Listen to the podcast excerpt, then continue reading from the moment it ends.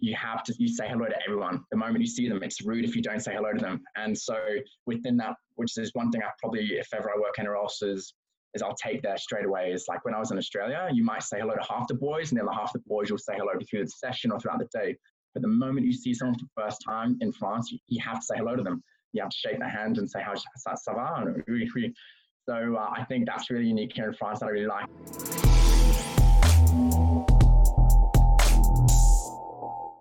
Welcome to the Upside Strength Podcast, your number one fitness and performance resource in Switzerland.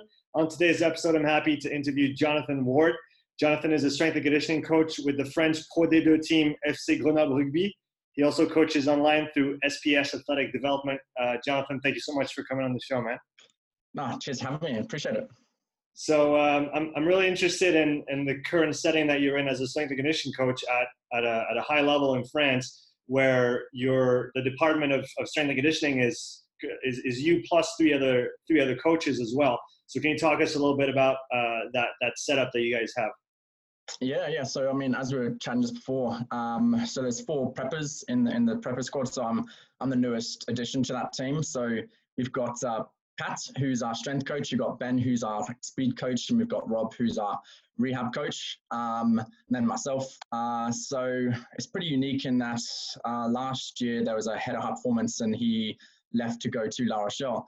Um, Johnny Claxton's his name, um, and it left the department without a head. Um, and so they thought, uh, rather than having a head of high performance, um, let's see how we how we can do with just I guess a, level playing field, and we just contribute all together to the running of the department.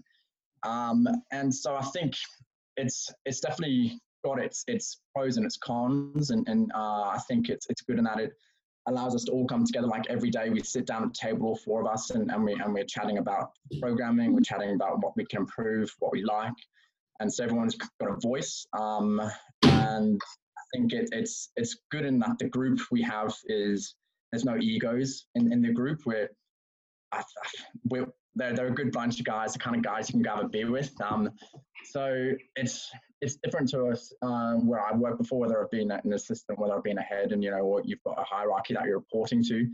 Um, obviously, we report to the head coach um, still, but uh, no, it's a bit different, and it's it's liberating in that you don't have, I guess, anyone kind of looking over overlooking you. Um, you're afraid to stuff up sometimes, but uh, and you can and, and we're all supportive of one another in, in terms of hey, listen, you know, this didn't work out last week or yesterday or today. What can we do differently? And so, as a as a prepper team or a group that I've been a part of, they're probably the most uh, adventurous and and more risk taking um, group that I've been with. Um, they're not afraid to fail and and if and if we do fail, we like it's like okay, cool, we, we won't do that again. So um, yeah, so I, I speak pretty quickly, uh, but uh, now so in terms of the setup, we've got at FCG. There, there's um, four of us preppers, and and we work pretty close together. Um, even though we've we've got our I wouldn't say we've got our roles and our responsibilities, but we we um, I guess we, we all help one another in the gym. We've got a pretty big group. We have about 35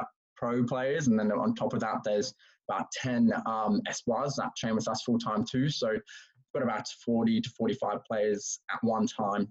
Um, so with having four preppers there, it really makes we have to work together. You know, it's not like Pat could be in the gym on his own with with. I mean, he could. He's very good and qualified, able to do that. But the attention to detail that uh, that he'd have on each player would be reduced. So, like even though I'm saying we've got like Ben, our speed coach, and we're pretty lucky we've got 1080 machine, but we might have two or three stations of speed. So I might be on one of those stations that day, or like um, Pat could be on that station. I could be in the gym on strains, for example, stuff like that. So even though we've got our set roles and responsibilities as, as a prepper group, we're we're very flexible in, in, the, in how we work together. And uh, no, hopefully that answers your question a little bit. That's FCG. Yeah. We're pretty we're we're pretty. Long story short, we, we don't have a hierarchy. We're, we're all on the same level playing field, and and I think it's a good group of guys that have no egos and we're not afraid to take risks. So, no, it's, it's a good, good working environment. Yeah, it sounds like a, a pretty uh, constructive environment where you all communicate and kind of all pull in the same direction without trying to do stuff for for yourself as a coach, which yeah. unfortunately we, we still see quite a bit. Uh, for those who don't uh, who aren't familiar with it, can you talk about the 1080 machine and what it does and uh, what it, what it's for? Oh, so we've got a 1080 sprint. Um, so it's pretty much if, if you're not familiar, it's just like a box. Imagine like a like a barbecue, and it's got a cable that comes out of it. I'm, I'm pretty I'm simplifying it here. So it's uh, got um, the capability to um, do assisted or resisted sprints. So you you can either put it behind you and much like a, a like you're pulling a sled, for example, um, or it's got the ability to pull you faster. So you can do overspeed training. Um, so we we use that weekly. Um, and we were pretty lucky that at one stage we had two 1080 sprints. So we have one at Grenoble um, in conjunction with our university there, Grenoble University. So we, we collect data in conjunction with um, the university. So we're quite fortunate to have one. And then the French Federation Rugby actually sent down their 1080 machine to us. So for about three months there, we had two 1080s and we're able to race the boys, both assisted and resisted. Um, so yeah, it's, it's a pretty good tool. Um, you get you know, you get velocity readings, you get power readings. Um, you know, in terms of tracking for us, it, it's great. We can we can track we track the boys pretty much two three times a week on the machine in the sessions too. So we, we might you know contrast with some squats or you know in our speed sessions alone we, we put boys on it and do some overspeed. So it's a really good tool in terms of being able to to give immediate feedback to players. Um, it's very competitive. It really drives the players. Um, yeah, and yeah, the data we're collecting is just like continuous weekly. So we're able to really track like the players throughout the season. We know we know if, if boys are feeling a bit low, you know, boys are feeling fresh. Um, yeah, it's a quality piece of equipment. It's cost a little bit, but if you can get your hands on one, it's definitely worth it. What are some of the metrics that you're looking at in terms of uh, tracking the guy's status uh, week to week, like you said? Because uh, there's so much data that you can collect with those machines. It's mm. it's, a, it's a positive and a negative at the same time because you have so much data you don't know what to do with it so what are some of the, the, the specific metrics you guys look at and what gives you the most information on, on how the guys are feeling and doing um, well, I, I, won't just talk about. I mean, 1080. Obviously, we look at um, at velocity and, and and power there. But um, in terms of the, it's probably the first club I've been at where they don't players don't come in the morning and they and they they don't do their sit and reaches. They don't do knee to walls or anything like that. The players actually come in and and it's, it's on them to get themselves feeling good. So there's no actually screening process in the morning, which initially, which which I can see when there's a score of 45 and you've only got two physios to do the screening process. I mean, obviously, yeah, like we, we could screen, but it's a big job. Um, so there's no actual process of screening in the morning for players coming in, which is is probably one of the limitations I would think, but not me to say. Um, but in, in, terms of the gym, um, what we do, like conversations first thing, obviously chat the boys the moment they come in. You can see if they're down, they're coming in, they're joking around, or if they're coming in a bit flat. Um, just have a chat to them. Generally, like we know the injury history of all, all the boys. Um, so we, we know that if there's something today that might give their knee a bit of an issue or a shoulder, we can chat them and try and modify around that. Um, in terms of what we're uh, testing in, in in in the gym. Uh, is, is that what is that what you're asking? Test test like what what what metrics do we look at in the gym as well, or more so the screening? Yeah, just the let's say performance metrics across the board during the week, and okay. what gives you the most information on how the guys are feeling. Okay, um, so within the gym, uh, we we use the OptoJump a little bit. Um, so we get the boys doing some jump squats and that. Um, and then we also use the, the, 1080, like I mentioned before, we put them through that. Um, we have GymAware as well. So, so I mean, it's not so much, uh, you don't really look at it so much just to see if the boys are fatigued. It's more just to, to, to see where they are in terms of their, their lifting that week. And so if they're, if they're, it's a bit of autoregulation, like we have, we give them speeds uh, that we want them to hit that session. Uh, you know, if they, if they have to take 10, 15 kilos off the bar to to hit that speed. It's, it's not something we're too worried about. Um, you know, D2 is, is a long season. It's, it's 10, 11 months. So we know that they're not always going to be firing each and every week.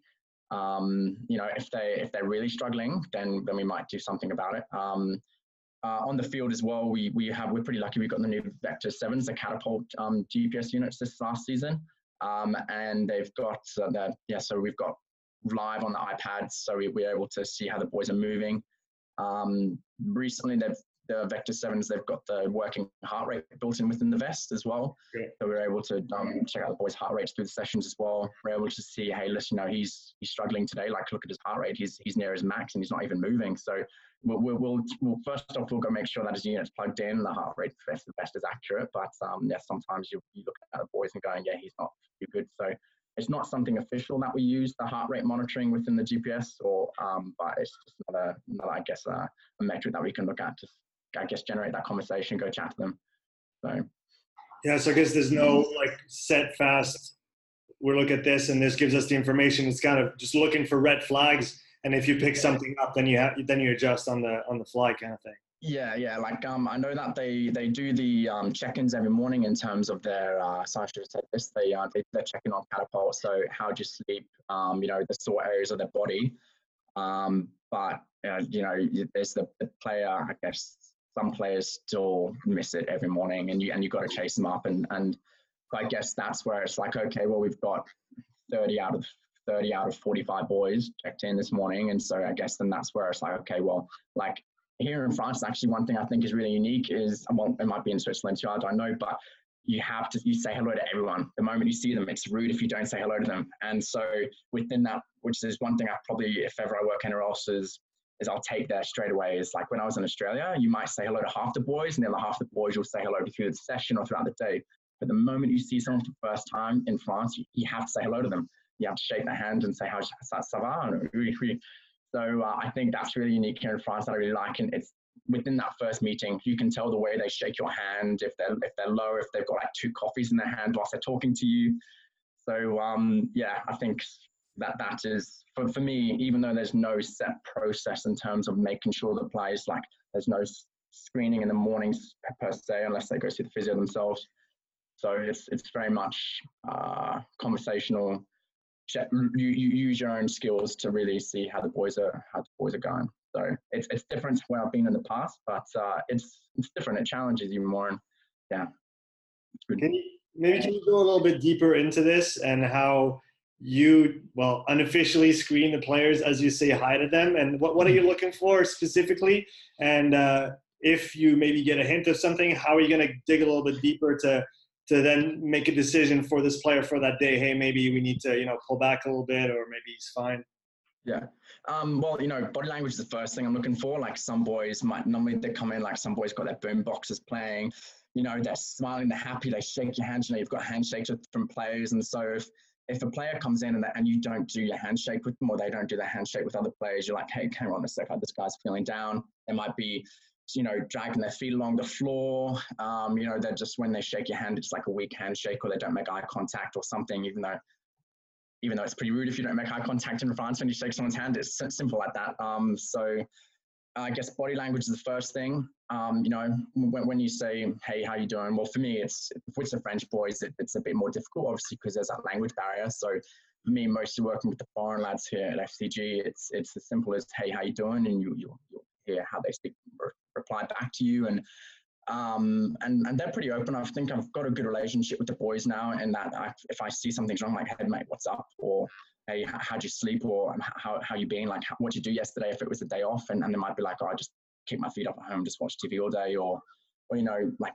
we go out and we have coffees and stuff like that on our days off as well. The, the foreign group here at FCG is is pretty close knit group, um, so we we do hang out a bit outside of work. So it's I'm able to kind of get a good vibe on where they're going there. Um, in terms of uh, if I see something that's wrong, like it's just the chat. I'm like, hey, what's up?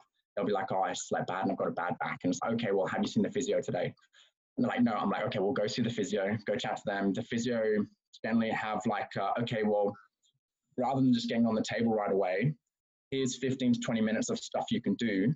Go away, roll out, trigger, do some mobility work and then come back to us. And if you're still not feeling good, then get on the table rather than just looking at the physio as like a quick fix. So we're kind of giving them a bit of autonomy. Um, uh, and then as well, like if, if we see that's like during winter time, the pitch at FCG gets pretty heavy, like pretty muddy. And so we find that the boys get it like really heavy through the through the lower legs, the calves and the ankles as well. Um, so it might be something like the players come in off. Generally, we do our gyms in the mornings, um, but say they come in the next day and they're pretty pretty sore still. We'll, we'll just modify their dumps, maybe something like that. We'll just say, hey, listen, okay, instead of four sets three, you know, instead of there are four reps, do two, something like that. So some something as simple as that, uh, modifying the load on them.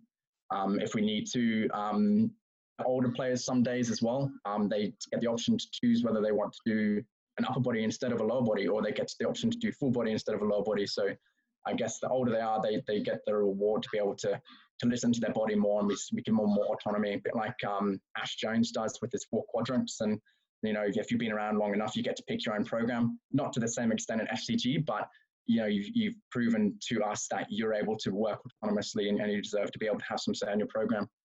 So um, yeah, it starts with a conversation, point them towards a physio, and it might be about modifying the gym program. Um, and then giving them autonomy to be like, okay, well, it's heavy deads today.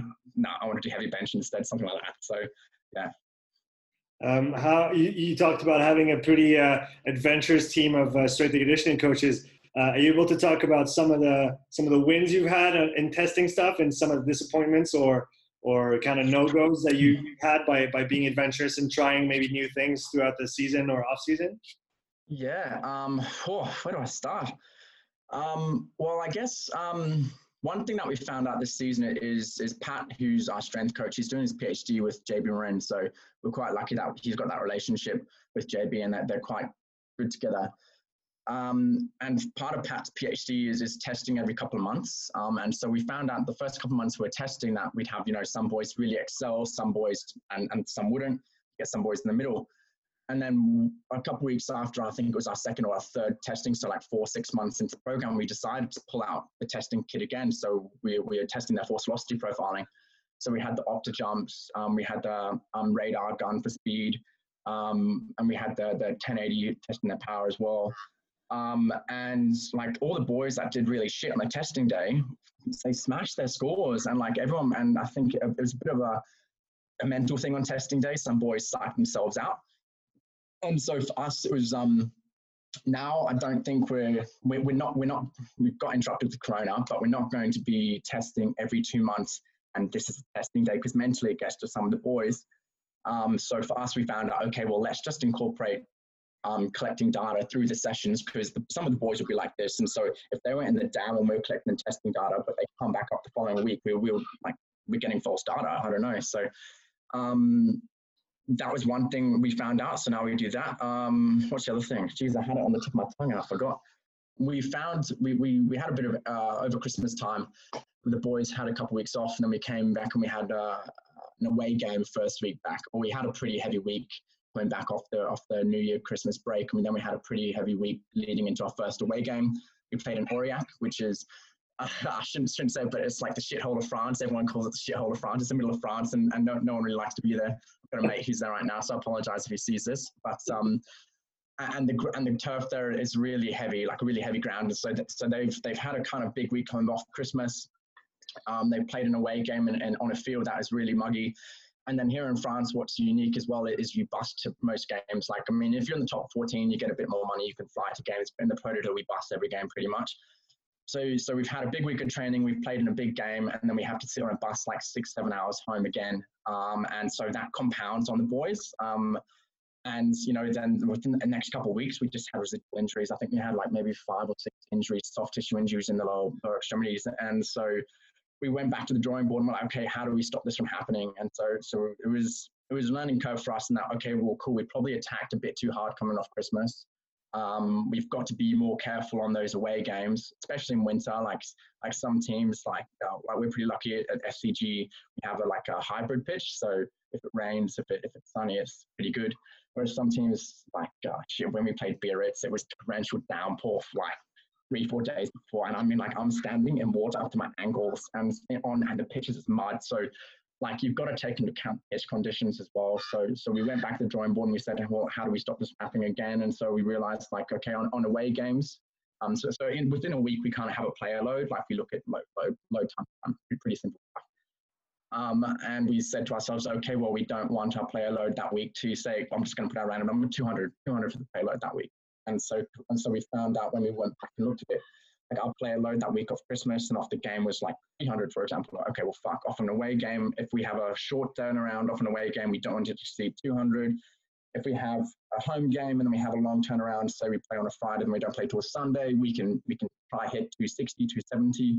So I guess that for us it was about then how do we how do we structure our training weeks differently on away games, on home games, on you know bus rides. Like if we play an away game an hour away, um, we can probably attack the week differently than if we played at Biarritz, which is like a 12, 13 hour bus trip. So it's um, us, that was a learning experience. I guess just, uh, yeah, get, forced us to rethink how we're going to load away games and home games and stuff like that. Um, yeah, shit, mate. A fair bit I'm trying to think. I think those are the, those are the first two that spring to mind is, is testing throughout the season, right, to capture everyone. Um, and then yeah, I remember coming back off after Christmas and we had a few injuries, and we're very lucky that we have a, a an open-minded skills coaching staff um, that know the importance. Like our head coach Stéphane Glas, he, he played for France and played in the '99 World Cup, and he was a centre there, and he and he he liked his preparation. He liked his physical preparation as a player, so he understands the benefits of it. And so for us, it's very like he's, he comes and sits at our table twice a week, and he's like, "How are we doing? What are we doing?" Uh, and it's a bit difficult. Like sometimes you, you, you hear the argument about uh, GPS shouldn't run con- like training sometimes. Like we, we have GPS targets and stuff like that. And some people are very much 2K, bam, cap it um, some sessions he's very like we're very good now. Like we'll be like, okay, Steph, that's it, that's our targets, rah rah, we're done, and he'll like wrap it up one or two plays later, and, and we're finished. And and I think this season we're very good in that. Our skills coaches um, they know that. Like if we've capped scrums at ten, there's only ten scrums. If we cap jumps at twenty, there's only twenty jumps. So um, we're very lucky that we have a, a supportive skills coaching group that understand player loading a bit better for us. And so we're able to then dictate to them, hey, listen, this is what we want this week. Work within this. This is your this is your kind of outline. This is what you can work within. Go do it. And very rarely do they go over it. So we're, we're very lucky. That's it's interesting at the at the pro level. You you guys have a, an upwards threshold, and I feel like this season I might want to try and have a, a minimum threshold for like okay per weeks I, I, need you guys to do, you know, I need like lifting pods to do so many lifts week one, two, three, four, and I need you guys to do so many scrums at such intensity for so much time, because yeah. and something that comes back sometimes from the players is that say during a, a, scrum session or a scrum portion of the training session that there's a lot of standing around and talking, which is necessary from an mm-hmm. organizational standpoint, standpoint. But then we also need to make sure that they get enough so that they're actually training the thing. And, and exactly getting three scrums in half an hour uh, so so it, it's interesting. That I guess uh, at some levels you need to cap it, and some at other levels of play you need to to, to push to get a minimum done. Um, having worked yourself, having worked at, at pretty much all levels of, of sport throughout your coaching career, uh, have you have you um, encountered such situations where you had to encourage the skills coaches to to do a little more maybe with their players because maybe they weren't loading them enough considering this short yeah the short window of opportunity that you had for training? Yeah. Um, so I guess first sort thought that springs to mind is so when I was at Sunnybank back in Australia, um, and we are pretty lucky there that we were able to utilize some GPS units, um, or we had a full set for the team, and, and so we're we're we were, I was able to after every session. and What didn't give me live feedback, unfortunately, that was the downside to those GPS units. But I was able to after every session download the units, put together a report, and then send it to the coaches and be like, okay, listen, these are the targets for the session. We we did we hit them or we didn't hit them. And if we hit them, cool, keep doing it. Let's keep um and but if we didn't, then I'd be like, okay, how can we modify it? Um, so I was pretty lucky there that I had um, some coaches that were open to that um, if time's a little bit tough um, and, and like pressure gets to you, then and then they might be more inclined to say they think you know do more, um, or they think okay, well we need to do more to get better, or you know they might think oh no we're doing too much, let's back off. Um, so sometimes there was a case of um, overreaching or, or like um, in which case then if they were going to do more i'd have to back off my i wasn't going to be like no i'm still going to run my sets of tempos i'm still going to you know do my speed sessions and everything. So i'd have to kind of cut some parts of mine a little bit. And then there was a uh, there's other side of things where it's like hey listen like we didn't um, unfortunately hit our targets this week so next week we need to do more. I didn't so much have to worry about like the, the scrummaging we had uh, like Sunnybank is in Brisbane, Australia is a historically very well, it's a very good club. Um, we've got a, I think we have like nine senior teams, so we have like five men's, three under 20s, and, and a woman's. And pretty much, if, if you're not playing for the Queensland Reds that weekend in Super Rugby, you come back and you play for your club in Brisbane. So we used to have a couple of Reds boys.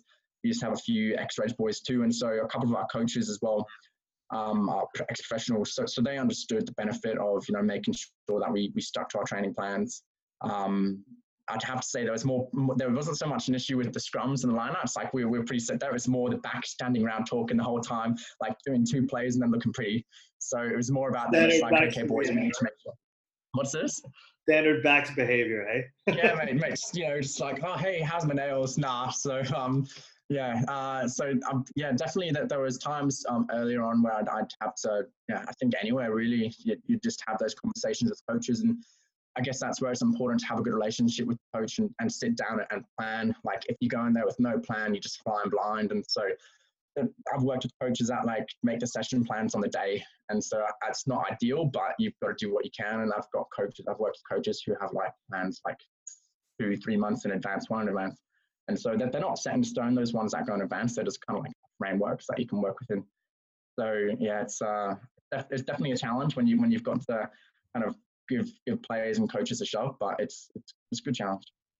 Uh, going back to Grenoble, where you are now, uh, we talked a little bit, exchanging uh, messages and emails about about speed work that you guys do, and you mm-hmm. mentioned some of the say the the baselines that you want for each uh, of your of your player group, front row, second row, third row, mm-hmm. backs, etc. Can you go through those speeds uh, in general? Because I think speed is unless you have the equipment. Well, now it's changing with stuff like MySprint app and and whatnot, mm-hmm. where you can test speed and actually measure uh, those things quite accurately with very little equipment. Whereas before you needed a radar gun or you needed a 1080 or stuff like that.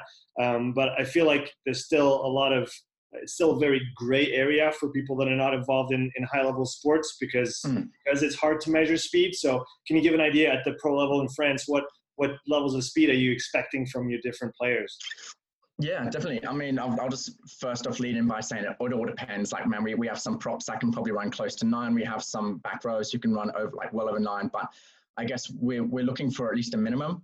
Um, if I'm going to put numbers out there, like in like I did, um, I'd say like for our front row, like minimum, we're looking for eight and a half meters per second. Um, like we, we, we've got at the end of the day, like our props aren't meant to be there for speed. Like they're meant to be like for scrumming, like especially in the Pro D2. A Pro D2 is about it's a front row, so fucking forwards. It's, it's scrums, it's breakdowns. It's not very attractive rugby. So, but our forwards are like our um, are around eight and a half meters per second. We have some that can push up to eight, eight, eight point nine meters per second. Um, I'm trying to think. Our hookers are actually pretty fast lads, so so I think our hookers are actually getting close up to nine meters per second, even though like Natch they're pretty talented athletes, those guys themselves. They've got some good skills. So, um, and the second row, um, like I guess you'd be looking for at least an eight, seven, eight, eight minimum. Um, again, we've got some boys who can probably beat that, but I guess we're just looking for at least that minimum threshold. Um, back rows, nines, like we've got boys well over nines. Like I think we've got a couple of back rows that can run like nine, three. Um, so that's pretty good for there. Um, uh, inside backs are like halves, I guess, like our nines and our tens. Um, again, nine. In, in, in, terms of our inside backs and our centers, we want minimum nine. Um, yeah. For our wings, our, um, like area and, and our wingers and our fullbacks.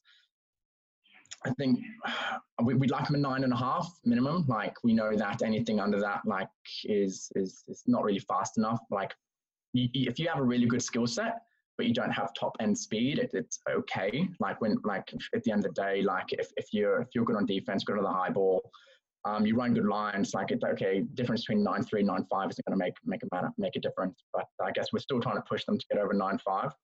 Um, we and we have a couple of boys who can break ten. Like these guys are like freakish athletes. Um, just just naturally, just really fast twitch, one guy is like really good shapes, like he's tall, he's lanky, and he looks really good. And the other guy just like looks like he's just muscling it, like he's just so aggressive. So one guy's like really smooth looking, the other one's just like really muscly.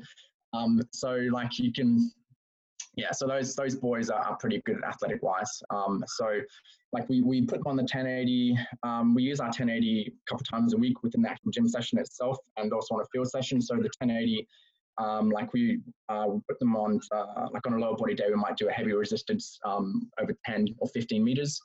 Um, depending on your force velocity profile, you know, will, um, will depend on how much weight we put on you. Um, generally, we put anywhere between 20 and 30 kilos on the players, and we'll make them do it for like three or four sets, and, and that could be supersetted with um, with something like uh, you know single leg RDLs. Like generally, we, we superset it with like an accessory, um, mm. and then um, uh, put the boys to that, and then on the opposite, so that's more our acceleration focused day. Um, and then um, then we'll have like a max velocity focus day on the 1080, and that will be like a overspeed.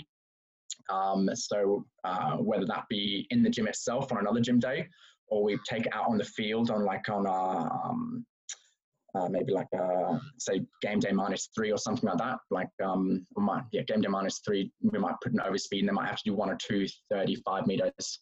Um, and so they'll tend to do like a, a, 10 meter fly. So they'll have like a 15, 20 meter lead in, and then they'll fly for 10 meters. Um, it changes, it changes depending on the uh, field length we have access to um, the fuel quality, if it's if it's wet, if it's dry. Um, and so yeah, so we'll tend to at least put them through the the 1080 twice in a week. Um, again, depending, it all depends on the player. Like some players are old and we, we don't see benefit or risk. We don't risk putting them on an overspeed. What we might do is you might just be like, okay, you just run through the timing gates um, on a 10 meter fly. Mm-hmm. So if, if, if we have some um, backs uh, that we'll put them through overspeed, generally our forwards, we a type five will more, more likely put them through some gates where the rest of the boys will overspeed. But like, it's, it's difficult to say we do this or we do that because it all depends on factors of, of that week. Like again, if the boys are feeling, if they haven't had high speed exposure recently and we're going to overspeed them and it will just spike them really quickly, we'll just be like, nah, you go through gates and next week we'll overspeed because obviously we want to like progress it slowly. We're not going to be like, hey, look, last week you, you only hit 85% of max velocity, max speed. We're not going to fucking overspeed you 110 this week. So, so we'll be like, okay, we'll do gates this week, and next week we'll, you know, we'll, we'll do overspeed. So it's, and that's where it's the conversations with the prepper coaches as well. Like Ben's really good at keeping all that data, and we know where the players are at that week. We we know, like, okay, last week you did 220 meters of of, of speed, um, you know, so this week we're going to just give him one extra rep. So it's it's it's it's a good environment and it's a bit challenging at times to remember who's done what, but Ben's pretty good at keeping hold of that. No, that's good. That's good information. Can you, off the top of your head, if you have those numbers and without going into too much detail, um, can you talk about what speeds the guys will actually hit in the game and how it's it's it's it's rare that guys actually hit their absolute top speed in a game? Yeah, yeah. How important it is on the back end to train that top speed in training so that they're exposed to it. Yeah, definitely. So I mean, it's quite surprising for those, I guess, who haven't seen it, but like um, in trainings and in games, like players will very rarely hit above 90 percent of the max velocity. Like like we will, I'll have we'll have guys who score tries. And I'm like, man, that looks so fucking fast. And then I'll go back and look at that GPS. I'm like, but that was only a nine three, and this guy runs a nine eight. Like I'm like, shit. Like he was a, still half a million, half a meter per second off his top speed. Um, and so I guess it's, it's really important. Like, and even then you'll like, I'll see the GPS reports come through from games and some guys who are, who are 10 second per meter second guys, they, they ran like 8.8 meters per second. And obviously there's a bit of inaccuracy within GPS units. You have to accept that. But um, yeah, like if we just relied on trainings and games for them to get max velocity exposure, they actually wouldn't hit it. And so it's really important as, as for us as preppers, and this is what our coaches know, they know this. And so that's why they're so open to us doing um, speed work with the players a lot. And, and they know the risk involved in it. Like like we actually we haven't had too bad hammy injuries this year. Like we, we've had a couple of little grade ones and stuff like that. Keep some keep a couple of boys out for a couple of weeks. But in terms of like the payoff, like it's like a, a, vaccine shot. Like if, if, if we don't do speed, the coaches know that like we're going to get more injuries, and, and so they're they're very open to us working really hard on the speed aspect. Um, it's probably I'd say Benny Benny, speed coach, has, has done the ALTIS ALTIS course, and he, I think he actually chats quite regularly with Stu McMillan. Um, he's pretty turned on. But like like Benny, our prepper, I think he he. He, he's a he's a he's a nine. I think running he's like a nine seven himself, and then I think he did an overspeed on the 1080 in his 10. So he's a really quick bike himself. So he's he loves speed. So he's he's pushing for it for the coaches, and and yeah. So long story short, uh, it's important. If you don't do it, and if you don't do it, as preppers, if we don't expose the players to max velocity, they just don't get in training or games. And uh, on the other side of the spectrum, uh, the part you're in charge of, the conditioning, can you talk about how you structure that throughout the preseason, and then how much do you actually do during the during the season? Uh, do you catch up guys if they don't play games and stuff like that? Yeah, so this was my first season with FCG. So when I came in preseason, I pretty much was just I, I didn't they'd already planned their preseason, Um, but I just came in and had a couple of ideas in terms of, hey, listen, like let's do this drill, like in, as part of whether it be like part of a, a field circuit for the boys or like some couple of running drills that we do. Um, but in terms of, of conditioning and preseason uh, tempos, you know, 50 meter tempos, 100 meter tempos, uh, 200 meter tempos, um, MAS as well. So you know, we get the like we we do the 1.2 shuttle, um, and and we get the MAS score off that, and so we prescribe, prescribe MAS. Um, for running, that was that was generally it. I mean, there are a couple of different drills as well. You know, there's like blacks and and gillies and stuff like that, where the boys like you know 20 22 back and back back halfway, that that kind of stuff. But I guess um, our main bulk of running conditioning was MAS or or tempos. Um, we, we played some condition. I have to think back now to what we did in preseason. now to like think, oh, I've had a few beers since then.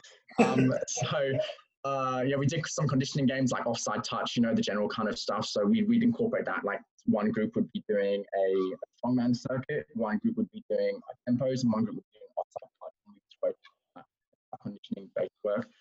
Um, in terms of in, in season, like Pro D2 is a very long season. I mean, we're quite lucky compared to top 14 in that we, we play four games and we get a week off pretty much, or like we get a weekend off. So um, it's, it's, it plans itself. It's like there's, there's your block, there's your block, there's your block. We don't have to play European rugby or anything like that. So um, in, in terms of first 10 months, still pretty long, but we don't really do too much on feet top ups because um, it is a long season. We do a lot of topping up off feet, um, whether that be on the watt bikes and the rower or, or, or circuits in the gym, really. Um, if, if, players do want topping up, and if and we generally do that, say we play on a say we play on a Friday, um, and we're back on a Monday, we'll top up Monday afternoon with a bit of conditioning. Um, but there's not too much of that going on. It's generally all off feet again because it's like a long season. It's ten months, and yeah, it's one thing I've had to get used to here is back in back in Australia. It's it's a shorter season. Like it's a it's a, we actually get a longer preseason in Australia and then a shorter season.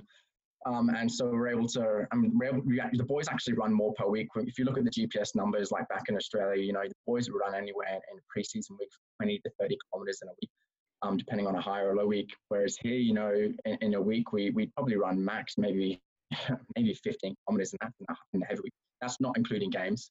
Um, games, you know, is on top of that. But uh, so running wise, down south, you do a lot more. Whereas up here, if we want if we want to top up conditioning, it's off feet. Um, players are actually fitter here. I'd, I'd say definitely, but uh, yeah, they're yeah. Does that, does that answer the question? Sorry, man, I'm just rambling. No, it's good. It's, it's, it's exactly what I was looking for. Um, you talked a little bit about your previous experience in, in Australia. Can you maybe touch on those cultural differences that you've noticed between training rugby in Australia, training rugby in France, both at a significant level? So, what are the main things that stand out that are different between the two? Yeah. Um, so, I mean, if I was just going to go physical capacity first, like the French boys all around are probably fitter. Like, like we have, shit, I've never seen boys so fit. Like, we have three boys literally run a four minute 17 1.2 shuttle. Like, these three guys are just like, and they cross the line within like 30 centimeters of one, like, bang, bang. Like, I mean, they were, they were freaks. And one, like, we've got one guy who's like 20, one guy's 22, and then there's our older bloke who's like 30, and he's still keeping up with these boys. So in terms of fitness um, as a whole, I think French boys are a lot fitter. Um, like size wise, obviously they're bigger down in Australia in rugby players. Um, I think we've got obviously a, bit, a bigger contingent of, of Islander Polynesians down there. Um, but even I guess even the white boys back home, I think the gym culture at home is a lot bigger than it is over here.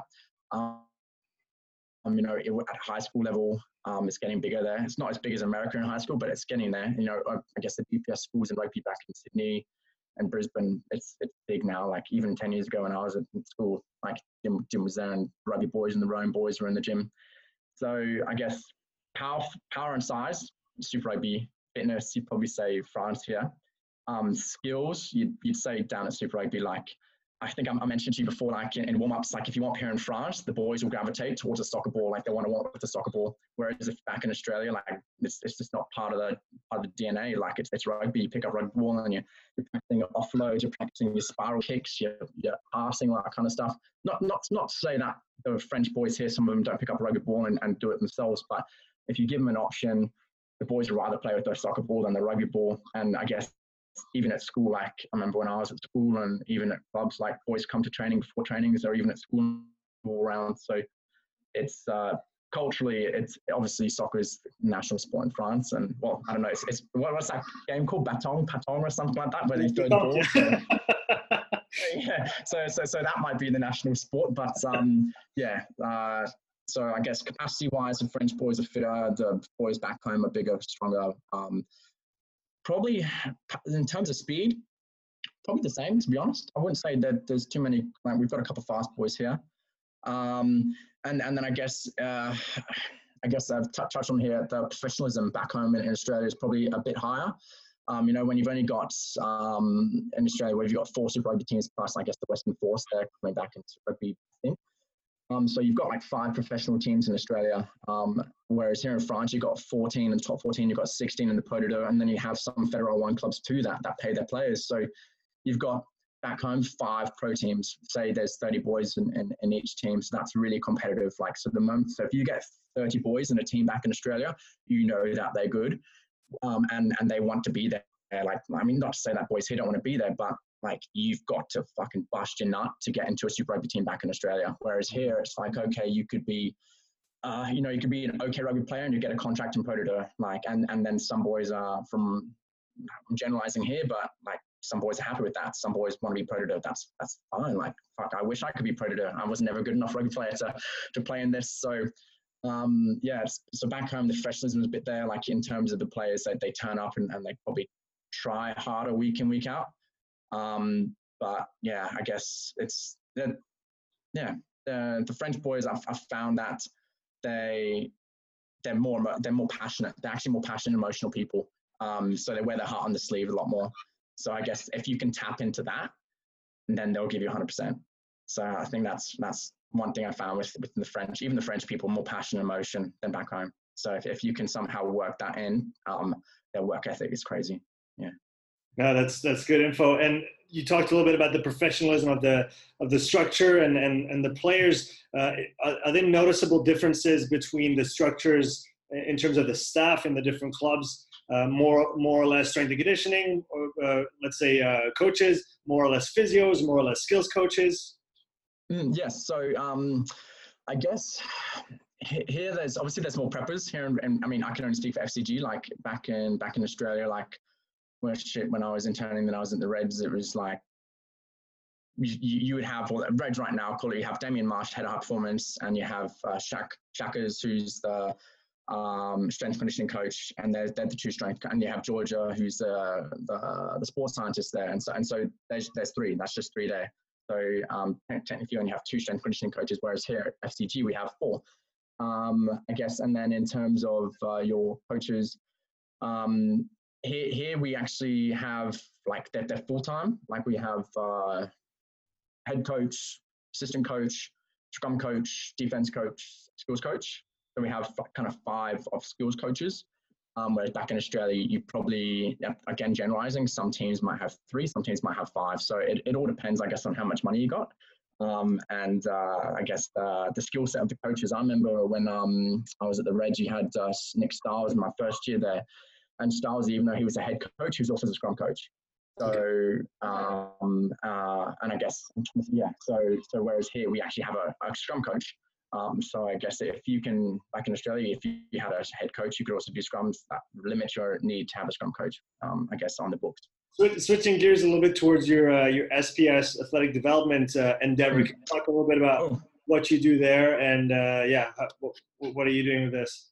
Uh, here's a, I've got to plug my own business now. I'm not really good at plugging this. Normally, I'm, I'm i think as all S&C coaches, like we, we hate doing it. I think Keir Wenham-Flatt it says it perfectly. Like we've actually we've got to be like salespeople. You just got to you know you've got to be you've got to push yourself and um, SPS athletic development. So strength, power, speed, athletic development was it's a brainchild of me and my, my twin brother. I've got a twin brother who's also a strength conditioning coach back in Australia.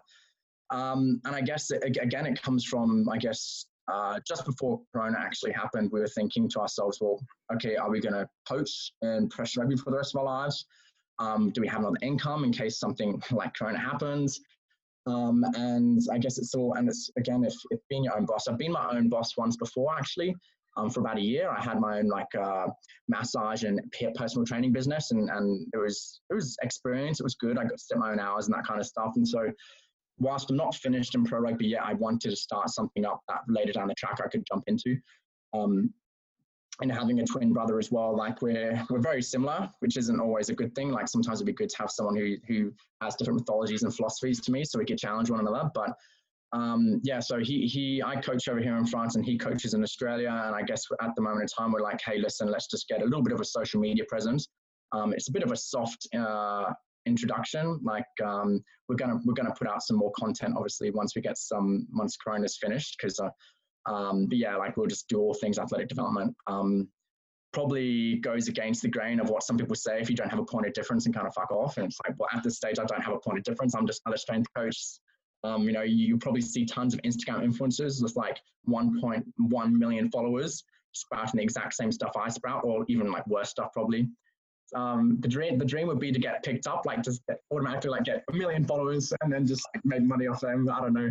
But uh, yeah, so we started with SPS to um, to as a, as a, later down the track maybe grow into something bigger. Right now it's it's on the back end a little bit. Um, I have a people who are well, my, least I used to coach. I still coach privately through their listening programs monthly. And my brother back in Australia, he's got people on his there.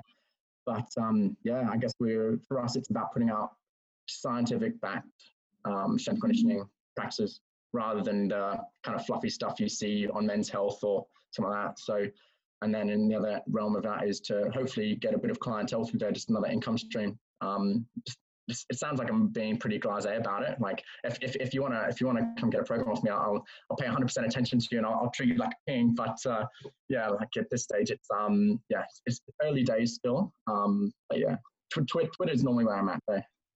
Yeah we'll we'll make sure to list all that on the in the in the show notes. Where can uh, people find a bit more about you than uh, personally and your and your career and your and your uh, your background until now? Then. Oh, uh, definitely. Um, Twitter. Um, I guess just just add me and give me a follow on Twitter. I'll give you a follow back. And uh, yeah, if you've got any questions, and yeah, I guess send them through there.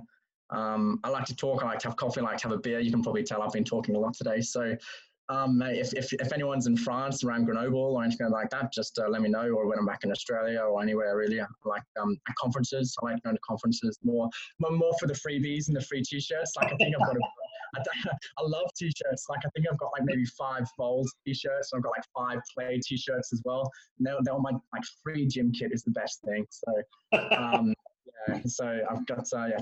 Give me a follow on Twitter. If you're in, in the south of France, let me know um, once Corona's over and uh, hopefully, obviously, I can't get down to ASCA conference this year. I didn't go last year, but I might go. Hopefully, go to the UK SCA next year. Is it this year? Just end, end later this year. I don't know. Depends on Corona. We'll, we'll wait and see. But uh, I like conferences.